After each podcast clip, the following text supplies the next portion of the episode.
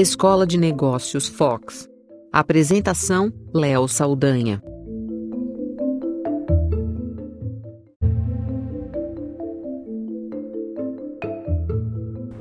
Esse episódio da Escola de Negócios no Foxcast traz visões contraditórias, mas ao mesmo tempo de oportunidades e de uma mudança de comportamento.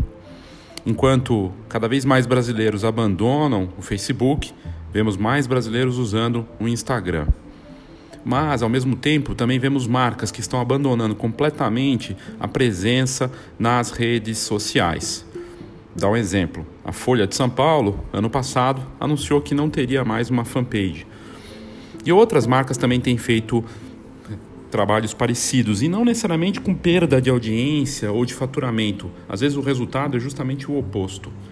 O desafio que nós temos agora pela frente é como atuar num ambiente em que existem pessoas demais se dizendo fotógrafas e onde as pessoas cada vez mais seguem usando, sim, os meios digitais, mas não exatamente da forma como a gente imagina.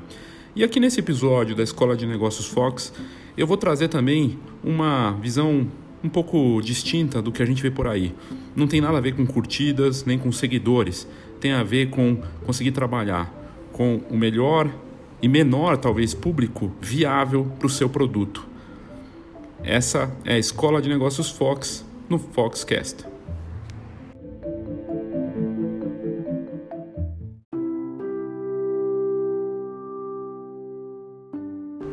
Existem vários números, são impressionantes. Vamos ver então a dimensão da questão digital, de oportunidades e também, ao mesmo tempo, ameaças para o mercado fotográfico. O Brasil é o terceiro, do país, o terceiro país do mundo em número de usuários no Facebook. São 130 milhões de brasileiros conectados e quase 80 milhões de brasileiros só no Instagram. São 306 milhões de dispositivos móveis. Já temos mais uh, aparelhos de smartphone do que brasileiros. Uma câmera para cada um com muitas fotos lá desperdiçadas nesses aparelhos e sem falar no comportamento das pessoas, que às vezes ficam 10 minutos para fazer uma selfie no museu ou num parque e nas festas e eventos estão cada vez menos presentes, atrapalhando o trabalho de profissionais e ao mesmo tempo não curtindo aquele, aquela, aquele momento especial. As pessoas não estão presentes, isso é muito complicado. Deveriam deixar o trabalho para um profissional e também não estão imprimindo, estão imprimindo cada vez menos e a oportunidade de impressão desses dispositivos é grande, mas ao mesmo tempo cria uma poluição, uma contaminação que é complicada de lidar para quem trabalha com fotografia. Mas outros números do Facebook são surpreendentes. São quase 9 milhões de pessoas que curtem assuntos relacionados só à fotografia newborn no Brasil dentro do Facebook. 73 milhões de brasileiros curtem assuntos relacionados à fotografia no Facebook. Ou seja, todo mundo gosta de fotografia, não é à toa que todo mundo está fotografando. 100 mil pessoas dizem trabalhar como fotógrafos no Facebook. Se você ampliar um pouco esse número, dá para chegar em muito mais. Em pesquisas que nós fizemos, meio milhão, às vezes um milhão de brasileiros se diziam fotógrafos. E aí faz sentido. Aqueles que têm um bico de fotografia ou que se consideram fotógrafos entusiastas, mas que sonham talvez em um dia viver como fotógrafos, mas que vivem, que falam que são fotógrafos mesmo, 100 mil. 14 mil no Facebook se dizem videomakers. Aí cai bastante, né? Quando não se fala como fotógrafo, mas se fala como videomaker. Ainda assim, um número bem, bem grande. 6 milhões se interessam pelo assunto estúdio fotográfico no Facebook. 9 milhões se interessam por drones no Facebook. 190 mil pessoas se interessam por fotografia instantânea, como Polaroid, Instax e afins. 2 milhões de pessoas se interessam por revelação e impressão de fotos no Facebook. Pode parecer muito, mas se a gente pensar que são 130 milhões de brasileiros, é bem pouco, né? Pouco mais aí de pouco menos de 2% do total. 160 mil são interessados em mirrorless no Facebook. E aqui você vê, para se interessar por mirrorless, provavelmente é um fotógrafo ou entusiasta que gosta muito de fotografia ou muito provavelmente um fotógrafo mesmo. Então a gente vê como o número de fotógrafos é bem maior do que o dado oficial do IBGE, que diz que 60 mil fotógrafos são formais no Brasil. Bom, devem ser mesmo 60 mil formais, mas informais é no mínimo uns 120 mil. Esses números só mostram o quanto o nosso mercado é desafiador. embora milhões de pessoas se digam apaixonadas por fotografia no Facebook, 73 milhões, quantas dessas estão interessadas em comprar um ensaio, em imprimir uma foto, em contratar um profissional? É um desafio porque transformar essas pessoas em clientes não é tão fácil. Embora a dimensão desses números pareça gigantesca, isso nos faz ir para um caminho que é um tanto contraditório, de buscar o máximo possível de seguidores, curtidas e visibilidade digital, quando na verdade, para a gente conseguir sobreviver do nosso negócio, precisaríamos muito menos do que isso por ano. Essa é a primeira parte que nós vamos abordar aqui. Quantos clientes dentro de cada segmento a gente precisaria por ano para sobreviver? E quantos estão disponíveis segundo os dados de casamentos, nascimentos e afim? E afins. Então é algo que a gente precisa olhar sim e é o que eu vou comentar na sequência.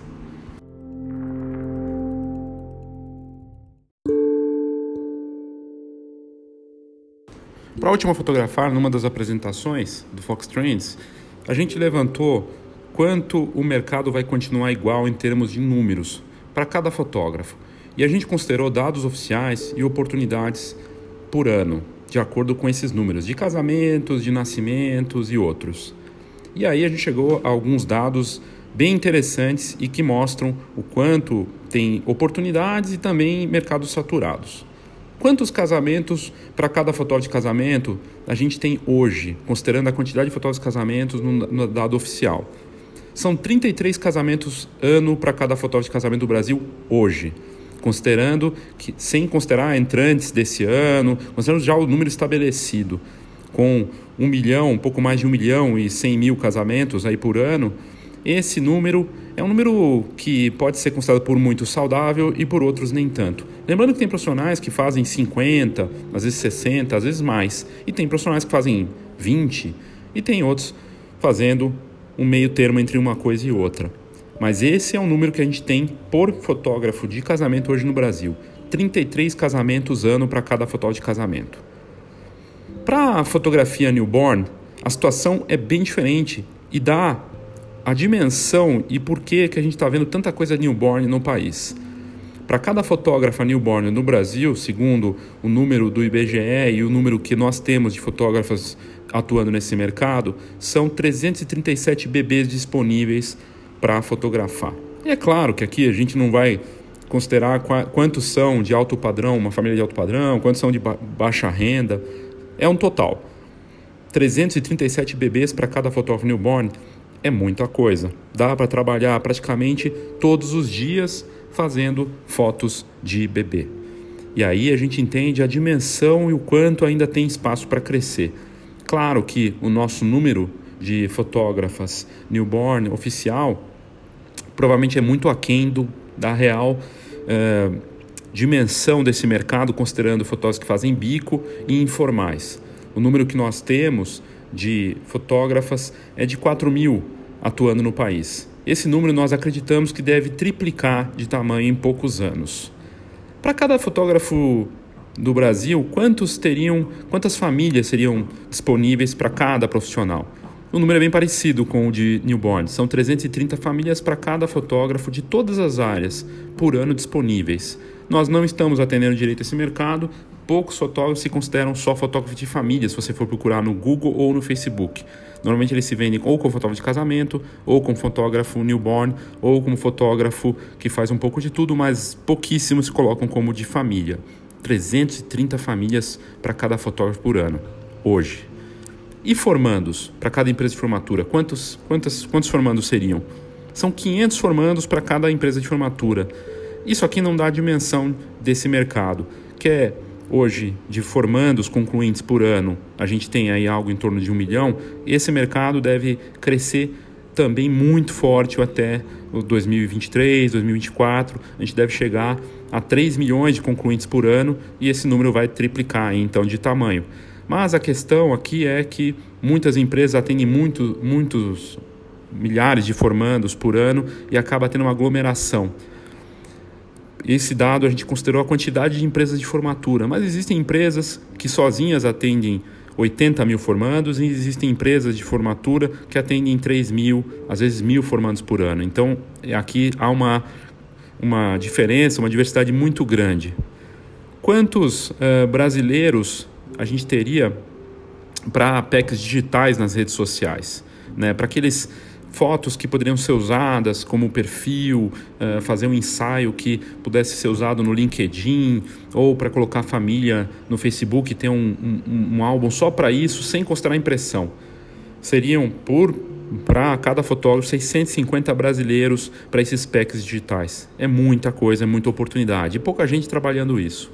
Na verdade, as oportunidades para cada fotógrafo, para o cliente, poderiam ser muito maiores, a gente nem colocou nesse estudo, levando em consideração que, por exemplo, uma gestante né, vai ter o ensaio de gestante, o parto, o newborn, né, o aniversário, o batizado, o acompanhamento e, e por aí vai. Ou seja, o mesmo cliente pode ter muito mais possibilidades de sessão do que a gente imagina. E aqui tem uma coisa interessante nessa história toda que também vale a pena a gente olhar. Quando a gente fez a apresentação na Fotografar, a gente falou de duas formas de olhar para o negócio e algo que eu já falei aqui na escola de negócios antes da Fox.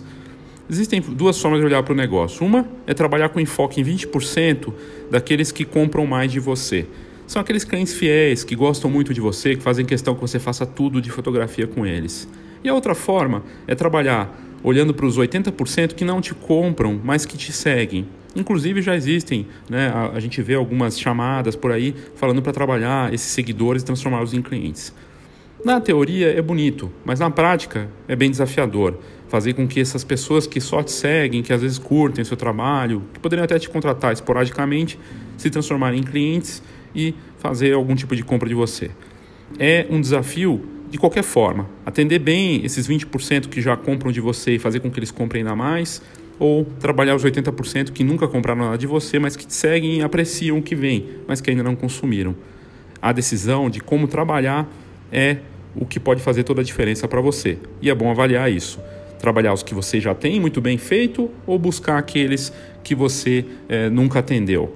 Se você olhar para esses 80% que te seguem e nunca compraram de você, ou que compraram muito pouco, ou não, quase não compraram, né, que não só mostraram interesse, é, aí faz todo sentido você trabalhar numa estratégia de aumentar a sua base de seguidores e ser cada vez mais reconhecido digitalmente. Do contrário, e eu acredito que esse seja o caminho mais correto, trabalhar com enfoque naqueles 20% que realmente vão consumir ou consumiram de você faz muito mais sentido. E aí não faz o menor sentido ficar buscando mais seguidores, mais curtidas, só para agraciar e acariciar o seu ego.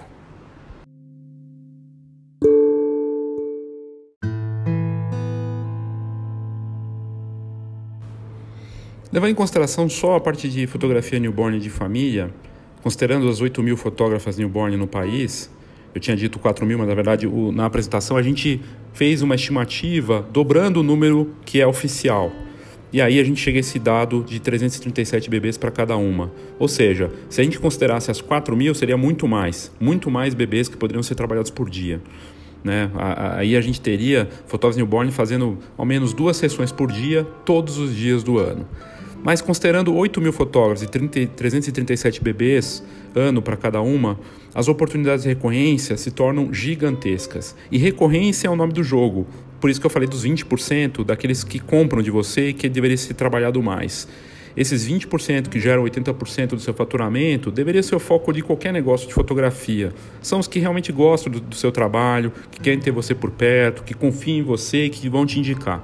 Lembrando também que o melhor marketing que, que existe para qualquer fotógrafo, qualquer negócio, é a indicação.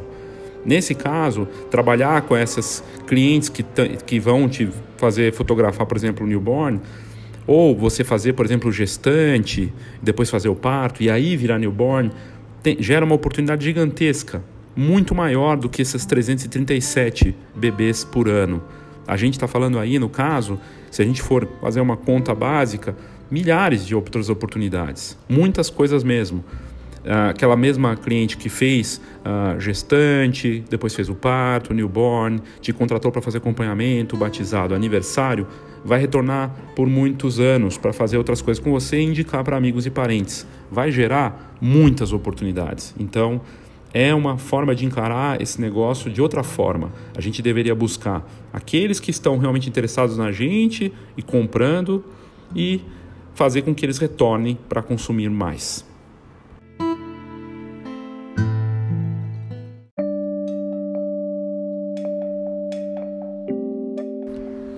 A gente está falando aqui né, desse, desses clientes e que eles eh, estão muito conectados, todos no Facebook, mas uma pesquisa interessante do Datafolha mostrou que os brasileiros estão abandonando o Facebook.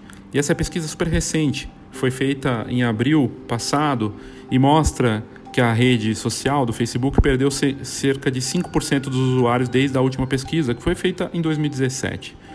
O que não quer dizer que essas mídias estão menos presentes na vida dos brasileiros. 71% da população tem pelo menos uma conta ativa na rede. E no caso do Facebook, a preferência foi caindo de 2017, que era 61%, para 56% agora. A primeira rede social usada no Brasil não é nem o Facebook nem o Instagram. É um produto do Facebook, que é o WhatsApp, com quase 70% dos usuários usando essa rede. E o Instagram fica em terceiro, com o Facebook em segundo e o Twitter em quarto. Disso tudo, fica muito claro para mim que a oportunidade real, se a minha estratégia é trabalhar esses 20% de clientes que me vão me gerar os 80% de faturamento que eu preciso e que não é uma questão de quantidade, é uma questão de qualidade de cliente que realmente gosta do meu trabalho, que vai me contratar para diferentes serviços. Ora, trabalhar essa principal rede social do brasileiro, que é o WhatsApp, com esses clientes faz todo sentido. E é a leitura que eu faço claramente da importância desse canal direto com os meus consumidores. Aí eu pergunto para você que está ouvindo: você sabe quem são esses 20% dos teus clientes que compram com frequência de você? Intuitivamente ou na base do, do achismo, você deve, deve saber. Talvez seja a hora de você olhar né, para quais são esses clientes, fazer um mapeamento, ver se você já tem esse contato direto com eles no WhatsApp e fazer a abordagem de acordo com as datas que podem gerar para você oportunidade. Por exemplo, Dia das Mães está vindo aí e outras datas comemorativas interessantes. E trabalhar esses clientes, fazer o contato com eles de forma não robótica, não como uma mensagem automática do Instagram, por exemplo, quando alguém te segue, mas de forma real. Mandar um áudio, mandar um oi, fazer essa abordagem com aqueles clientes que são importantes para você. E aí o interessante é fazer esse mapeamento tanto no Facebook quanto no Instagram. Quem são esses clientes que mais gostam do seu trabalho, que já consumiram de você ou que consomem e que geram 80% do seu faturamento? É algo para se trabalhar com muita atenção.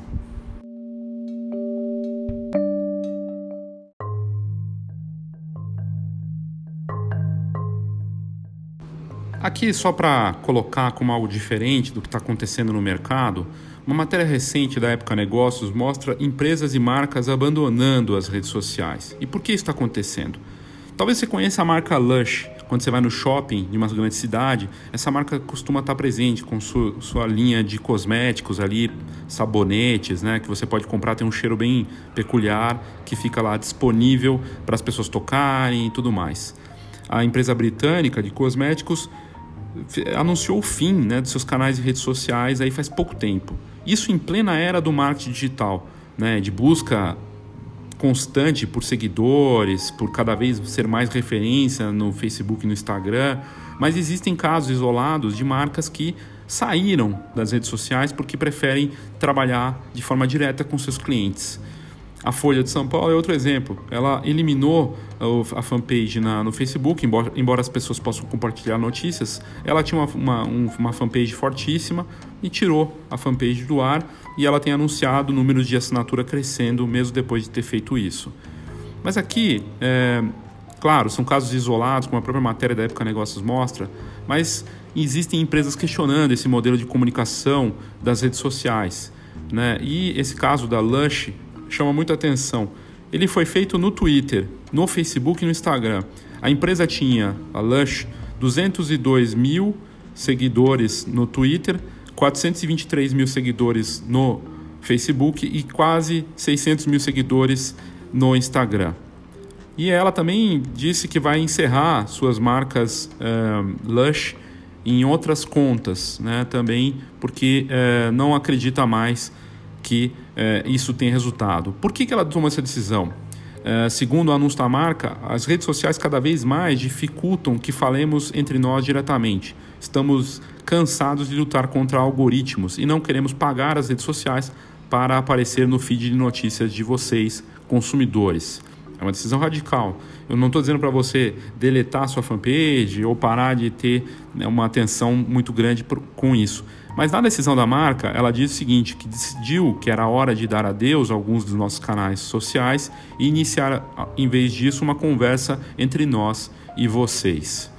O post no Instagram desse fim dela tinha, na última, última vez que eu vi, quase 8 mil curtidas e ela explica claramente por que dessa decisão. Ela diz, diz que não queria limitar as conversas a um só lugar, queria que o social voltasse às mãos da comunidade, dos fundadores, dos amigos, e queremos que isso esteja mais vinculado ao que nos apaixona e menos à caça de likes. A empresa de cosméticos fechou a mensagem dizendo que a saída das redes sociais não é um fim, mas é o começo de algo novo e pediu para que os clientes entrem em contato via e-mail, telefone, formulário do site. Aí, na, claro, a matéria repercute também se é uma loucura fazer isso. E o um dono de uma agência de marketing social, conhecida como Social Chain, deu uma entrevista para a BBC, o Mike Blake, falando que esse anúncio da Lush dá a entender que a empresa vai dedicar mais esforço ao trabalho com influenciadores digitais, mas que essa estratégia traz desafios. E segundo ele, o principal desafio é como capitalizar nessa conversa com os consumidores sem ter uma conta centralizada nas redes sociais para divulgar produtos e campanhas. Basta pensar se você deletaria agora seu Instagram, seu Twitter, seu Facebook ou até o WhatsApp porque você quer ter outra forma de contato com os clientes. Não é algo fácil e simples de fazer, mas de qualquer forma, essa decisão da, da Lush mostra sim que uh, algumas marcas estão pensando de forma diferente. Uh, especialistas em marketing, inclusive, acharam essa ideia, essa iniciativa da Lush exagerada. Uh, ou blogueiras de moda, de beleza, dizendo que é loucura fazer isso.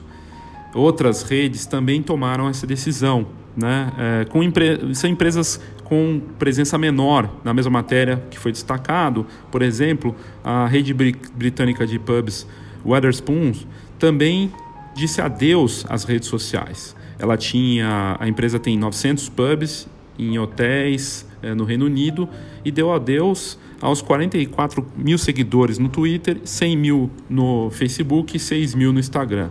E segundo a empresa, ela disse que uh, estava cansada uh, de ver esse uso das redes sociais para trollagem e para as outras questões.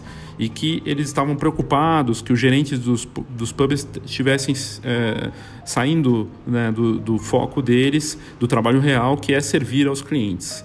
É, enfim, ele inclusive fala que sabia que estava indo na contramão do senso comum que diz que essas plataformas são um componente vital para o negócio bem sucedido. Não acho que fechar as nossas contas nas redes sociais vai afetar nosso negócio de forma alguma, disse ele nessa entrevista. Mas é, o, o, o, CEO da empresa, o Tim Martin, que deu entrevista sobre isso, falando que, embora acho que não vá afetar, é, ele sabe que cria uma percepção um tanto estranha. Enfim, é, é uma decisão extremada, né, mas outras grandes marcas também é, e outros grandes influenciadores tomaram essa decisão. Em abril de 2018, o empresário Elon Musk fechou suas contas no Facebook das empresas Tesla e SpaceX. Coincidiu com a campanha hashtag Delete Facebook, que surgiu após aquele escândalo do Cambridge Analytica. Ele foi lá, as pessoas desafiaram ele que se ele deletaria. Ele disse que estava cansado da postura do Facebook, foi lá e, e, é, deletou. E a presença da marca Tesla e SpaceX no Instagram era muito forte, com mais, considerando todas uh, as duas contas, tinha mais de 10 milhões de seguidores né, no Instagram e no Facebook, e ainda assim ele deletou e disse que isso não teve uh, um impacto para eles. O que eu estou dizendo com tudo isso não é, é para a gente deletar as nossas contas nas redes sociais. Eu acredito que tem sim um poder, algo para se fazer, mas se a gente está pensando numa estratégia de trabalhar os clientes que realmente consomem da gente, talvez essa busca por mais clientes, mais seguidores, mais curtidas, seja só uma métrica de vaidade descabida, desmedida, quando a gente precisa, é, como eu disse nos números anteriores, às vezes de muito menos do que a gente imagina em termos de clientes e trabalhar aqueles que realmente podem dar para a gente algo de interessante e numa, em uma troca mais saudável.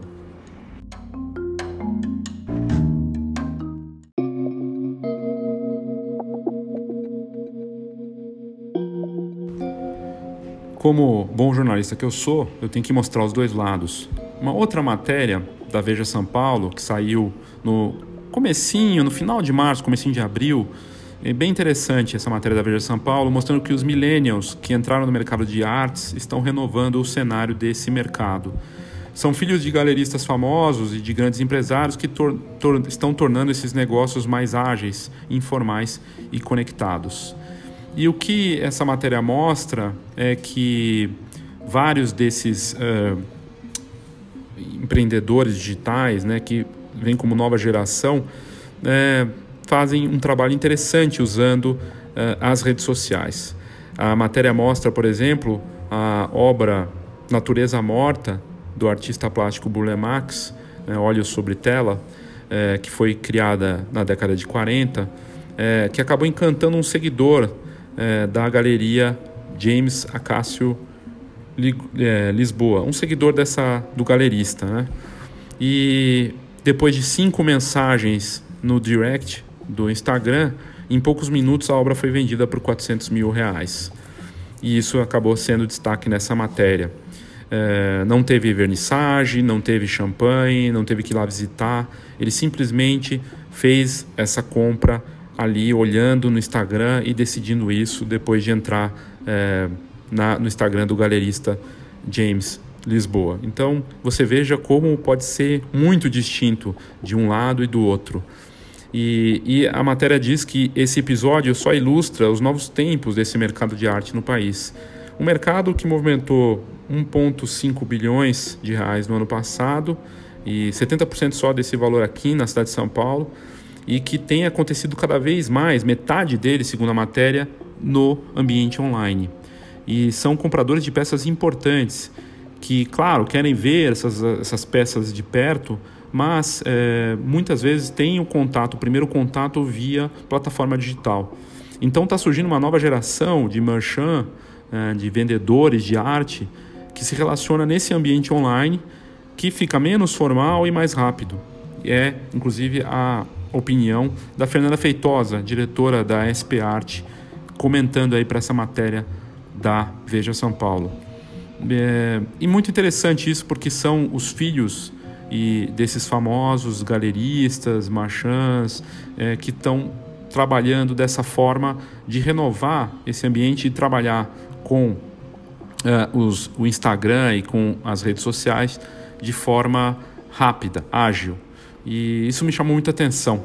É, no fim, sim, dá para fazer uma venda de altíssimo valor usando a rede social como o principal canal para depois levar para a presença física, conhecer a obra de perto. Então a gente vê que tem os dois caminhos de, à disposição para os empreendedores e para quem vive de arte no Brasil.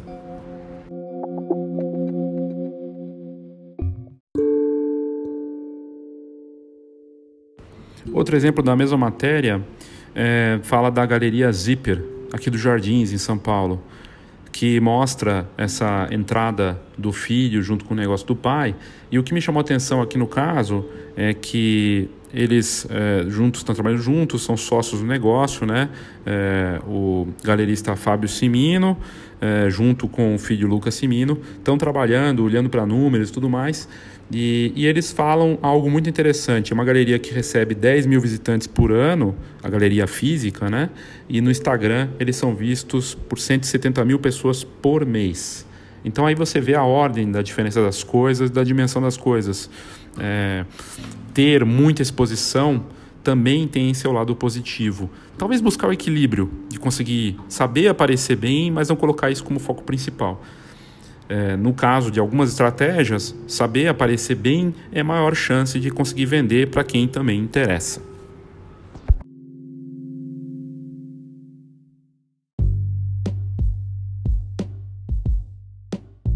Saiba tudo sobre o mercado fotográfico. Acesse fox.com.br. Tendências, negócios e inspiração para quem vive fotografia. fox.com.br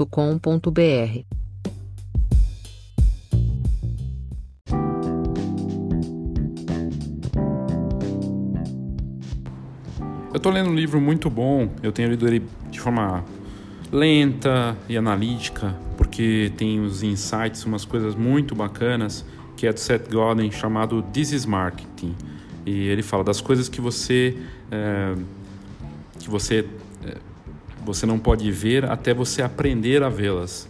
E uma parte que é muito interessante, um capítulo que ele fala é o menor mercado viável, viável né, de trabalhar essa ideia de que você não precisa de milhares de seguidores, que você não precisa ter uma audiência absurda. E ele fala para fazer algumas perguntas né, é, dessa ideia do uh, mercado viável possível, o menor mercado que você poderia atender. No fim, o que ele está querendo dizer tem a ver com o começo que eu falei dos números. Quantas pessoas você poderia atender, quantos casamentos, quantos newborns, quantas famílias. E ele fala para fazer oito perguntas ou oito questionamentos, oito, oito itens que devem ser abordados. Uh, primeiro, começar a ter o senso de empatia, de ver qual a real necessidade que você pode atender. Não inventar uma, mas por que, que eu tenho que fazer o que eu faço? Por que meu negócio uh, é importante para alguém? É uma coisa importante porque você consegue descobrir o propósito. Depois, focar justamente no menor mercado possível, na menor quantidade de clientes que você precisaria para sobreviver.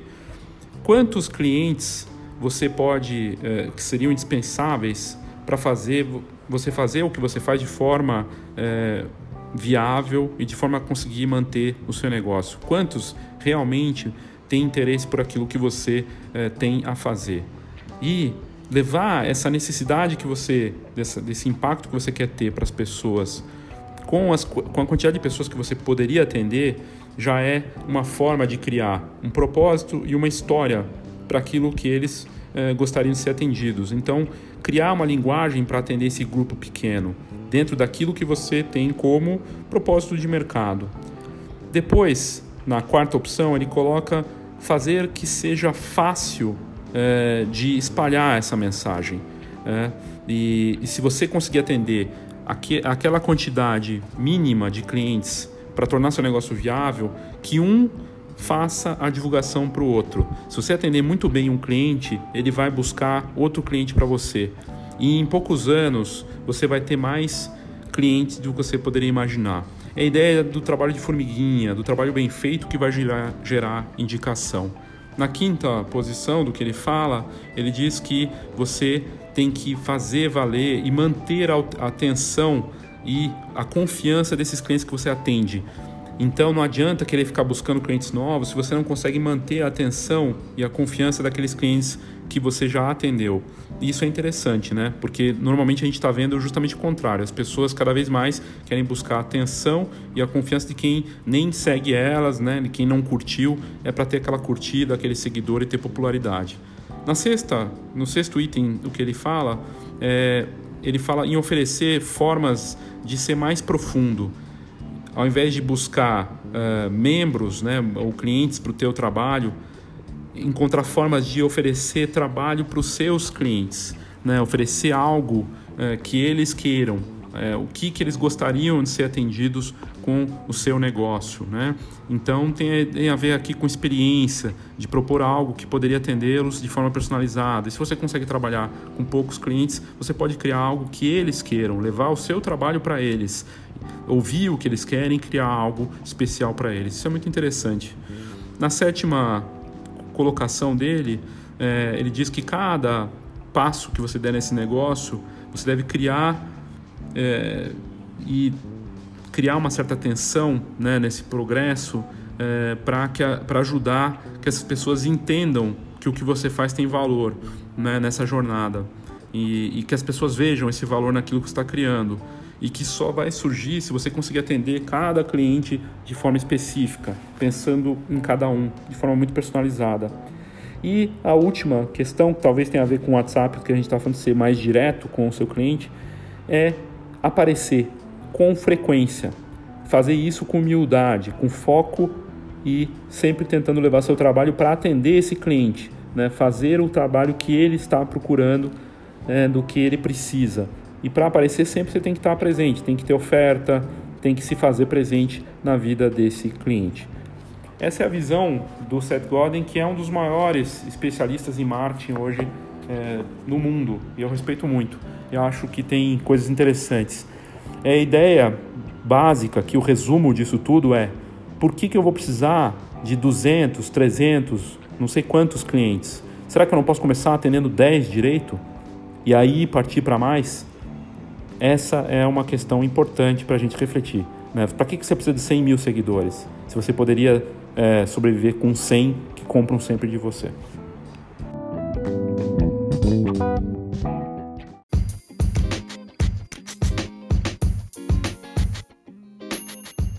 Aí dentro dessa coisa de divulgação, né, de trabalhar muito rede social, eu tive contato com dois produtos incríveis e também tem um case é, interessante de uma fotógrafa é, que faz esse trabalho também. Mas eu vou começar com a revista da Lumas Art.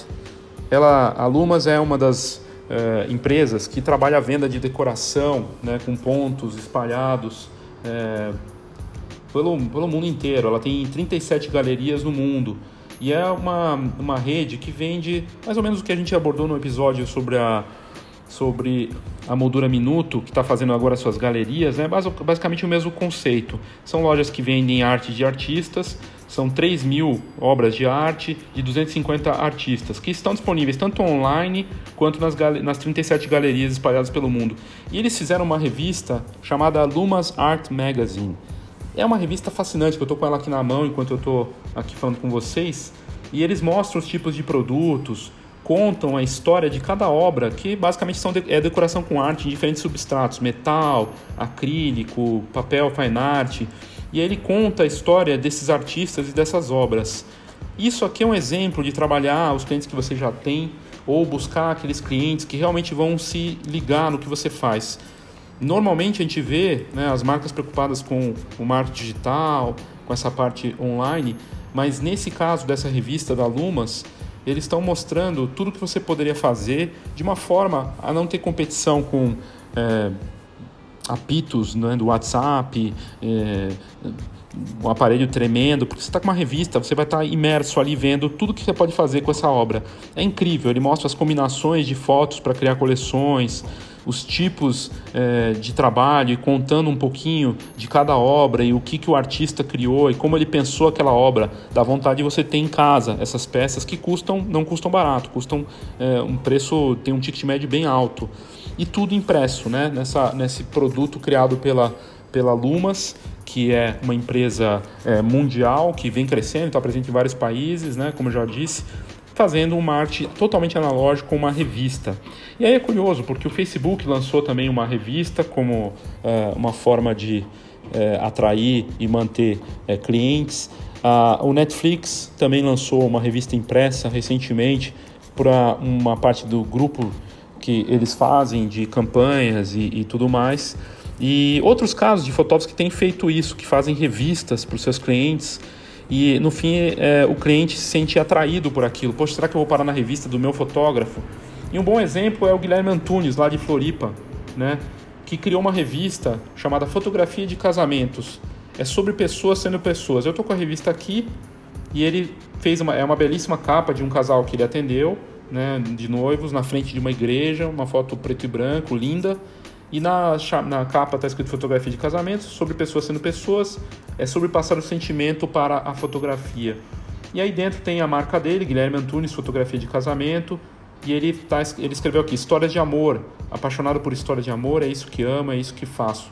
Eu eternizo os sentimentos e emoções de casamentos em minhas fotos. E ele conta as histórias dos clientes, mostra as fotos da mesma forma que a Lumas fez para decoração com fotos das galerias, ele faz para os clientes que ele já atendeu e dos que ele quer atender no futuro.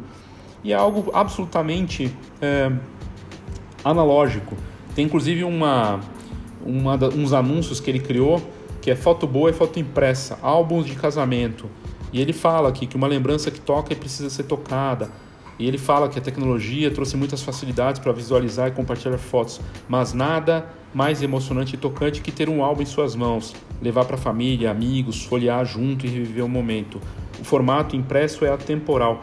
Ele está valorizando muito aqui o produto que ele entrega, ele fala dos motivos para se fazer, ele dá conselhos é, para as noivas. É incrível esse, esse produto que ele criou aqui impresso e, e lindíssimo. E ele vai dar para essa, esse, esse grupo do que eu tinha comentado do Seth Godin agora há pouco para men menor grupo que ele pode atender, mas de atender de forma diferente, distinta, verdadeira, que não se compara só a uma curtidinha, a um seguidorzinho na rede social. É algo que a pessoa vai levar para casa, vai tocar, vai ver, ele buscando um caminho totalmente diferente, que vai fora do padrão do que a gente tem visto aí no mercado. Muito bacana.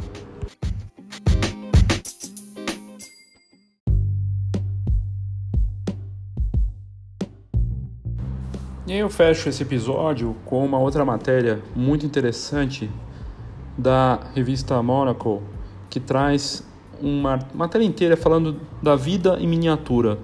E eles questionam se o maior é o melhor. É, existe um movimento internacional de artistas, diretores, publishers, é, encontrando formas de é, ter as audiências mais engajadas, trabalhando com arte menor, em produtos artísticos pequenos, é, seja uma impressão, uma fotografia, num tamanho menor mesmo, digo formato de tamanho, inclusive impressão de, de livros, e, e, eles falam é, de artistas e de diretores de arte que estão indo para esse caminho é, é, de impressões, de ilustrações, de fotografias num tamanho menor. Primeiro porque a ideia é, e não necessariamente mais barato isso, né? mas trabalhar essa ideia de é, um tamanho miniatura para ter um apelo é, interessante. É, desde que a história seja boa, desde que a arte seja bacana e, e vários projetos, inclusive de livros, seguindo por essa linha. E eu achei bem interessante uh, a ideia desse, desse tamanho menor para as coisas, né? inclusive na venda de arte é algo que a gente vê cada vez mais essa luta por audiência, por aparecer, né, por estar à disposição. E, e quando você vai num caminho que foge disso, né, com peças de arte, coisas que você possa criar é, que vão por uma outra linha, é uma ideia que pode ser interessante.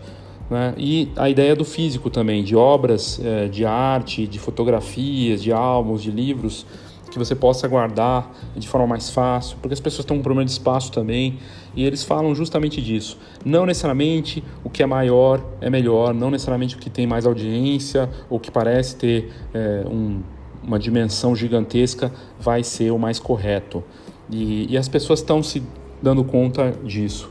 É, no fim, nesse episódio, da Escola de Negócios Fox, o que eu quis trazer é justamente isso, que o senso comum nem sempre é o senso correto, né? nem sempre é, a ideia de que é, ter mais seguidores, de que aparecer é, com toda hora, com muita frequência, é o melhor caminho é, quando o Guilherme Antunes, que é um fotógrafo de casamento, resolve fazer uma revista para as noivas, ele está indo para um caminho diferente de outros fotógrafos que estão só mandando e-mail, mandando, é, mandando mensagem automática no Instagram, é, dando curtida. É, ele está indo para um caminho de mandar uma revista para prospects ou participar de um evento e entregar na mão, que ela vai para casa e vai falar: nossa, esse fotógrafo realmente tem algo de diferente, ele está fazendo algo que não é simplesmente o mais do mesmo. Espero que você tenha gostado desse episódio da Escola de Negócios Fox, com muitas ideias, muitos conteúdos aqui. Eu estou tentando ser o mais generoso possível. Talvez você tenha ficado com alguma dúvida, tenha alguma questão, queira perguntar alguma outra coisa ou sugerir alguma ideia de episódio do Foxcast e da Escola de Negócios Fox, eu abro aqui o canal. Se você tem alguma dúvida, chegou até esse ponto, é porque você gostou muito do episódio, me manda, manda sua pergunta, a gente pode inclusive responder aqui no Foxcast no, na Escola de Negócios Fox. Uma dúvida de negócios, qualquer uma, manda para a gente sem medo, pode mandar no e-mail leo@fox.com.br, fox com H, ou manda pelo WhatsApp 11 99 123 4351. 11 99 123 4351. Manda seu áudio com a pergunta e pode mandar mais de uma pergunta. A gente pode fazer de repente um episódio só com perguntas e respostas que seja útil para quem está ouvindo. Então, se você tem uma questão de negócios ou até outras questões, manda para a gente sem medo de ser feliz. Obrigado pela sua audiência e até a próxima. Agora você pode assinar o conteúdo do Foxcast de forma a você receber a cada duas semanas um conteúdo especial para o seu negócio direto no seu e-mail. Para você assinar é muito simples. A gente criou um link dentro do Anchor que faz com que você possa contribuir escolhendo o valor que você quer contribuir. São três faixas de valor, você escolhe. Tem uma bem barata, uma mediana e uma mais cara. Mas você pode muito bem fazer na mais barata, não tem problema nenhum. Você vai receber esse conteúdo a partir do momento que fizer a assinatura, colocando seus dados de cartão de crédito, seu nome e e-mail. É só fazer isso e é muito fácil. A gente recebe os contatos e começa a te mandar. Basicamente, os dois conteúdos que você vai receber é o relatório Foxcast+, que traz um mapa de tendências relacionadas às notícias Fox, com uma visão contextualizada, mastigadinho com as oportunidades e contextualizada para esse assinante do novo Foxcast+. E o outro conteúdo é o Foxcast+, Enfoque. Informação para quem decide ou necessita de melhor decisão é a participação da Escola de Negócios Fox com estudos de caso, com um olhar muito particular sobre os cases e como você pode aproveitar essas inspirações e os exemplos desses cases do que acontece no Brasil e lá fora. São conteúdos especiais de marketing orientados para o ramo fotográfico com informações valiosas para o seu negócio da fotografia. E como é que você faz para fazer a assinatura? É simples.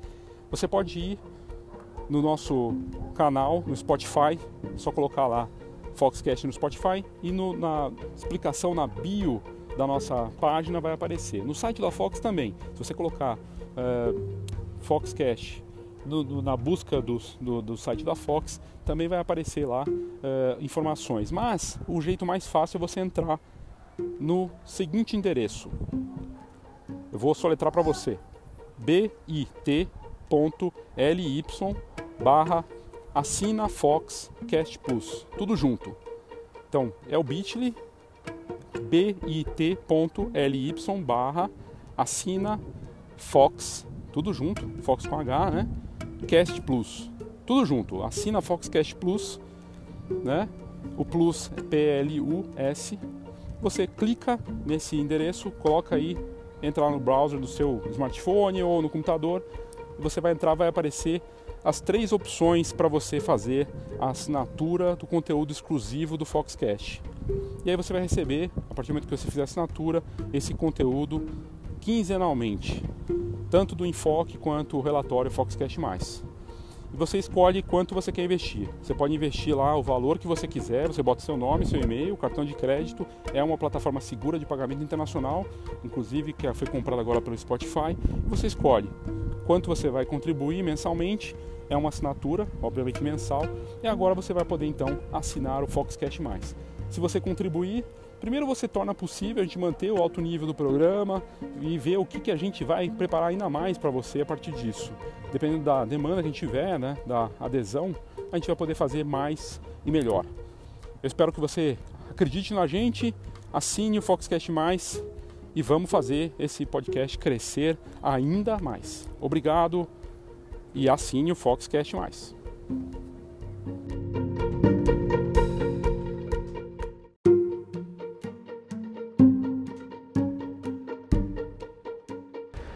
Ou se você quiser o caminho mais fácil para fazer a assinatura do Foxcast Mais, é só ir na descrição desse episódio, onde você estiver ouvindo.